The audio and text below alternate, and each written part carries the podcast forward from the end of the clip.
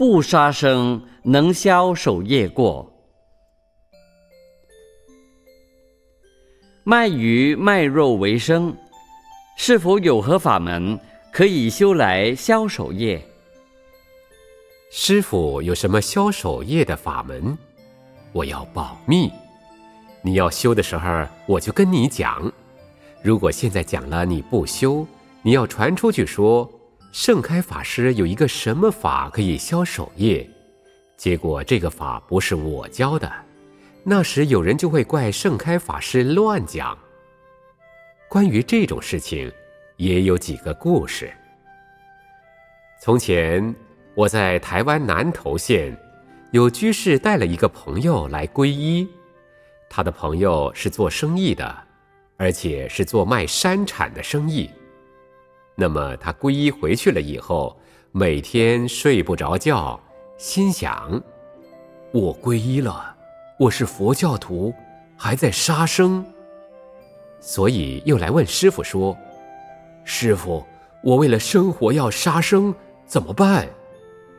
我就传他一个消守业的法门，他回去修，修了大约半年，又跑来说：“师傅，我修这个法半年多就没有生意了，怎么办？”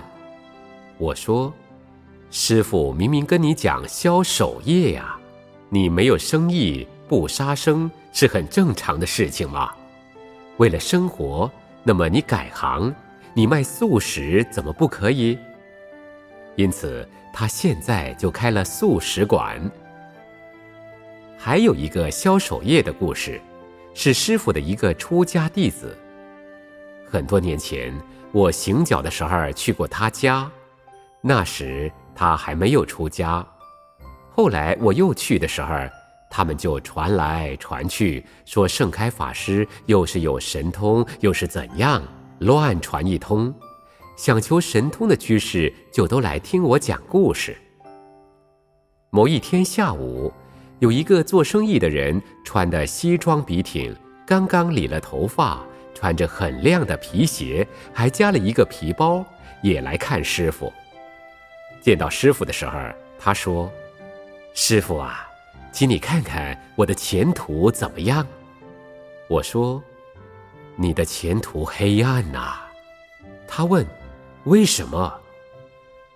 为什么我不知道？你要问你自己。因为我看你后面飞的、走的、跳的很多很多。哎呀，你可能前途不一定是很光明。讲了几句话，他就回去了。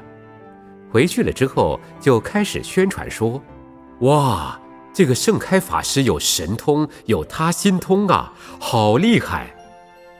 晚上他又来了，开了一部车，西装也脱了，穿了一双塑胶鞋子，头上戴了一顶鸭嘴帽，一来就送个大木瓜给师傅。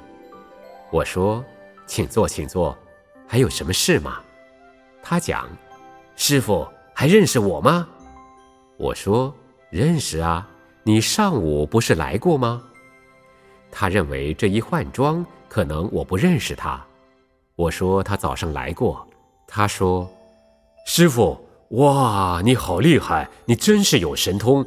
早上我是来考你的。”我问：“你为什么要考我？”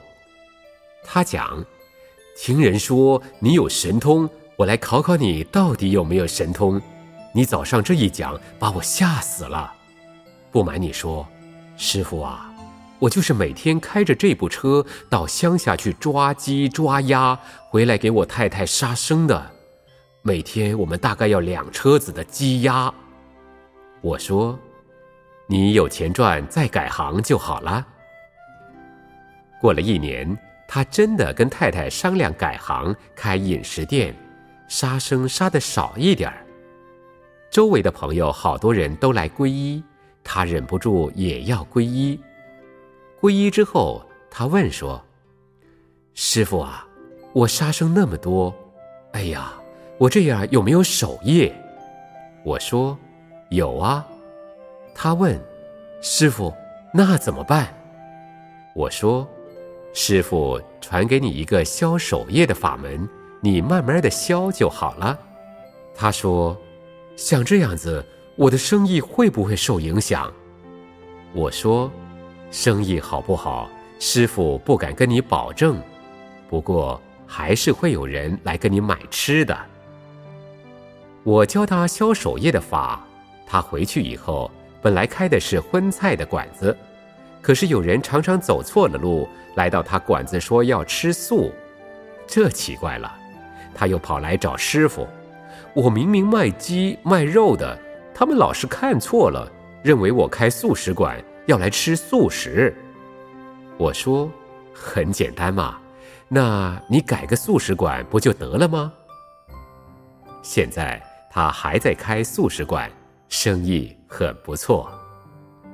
这些故事太多太多了，再讲下去，今晚就讲不完了。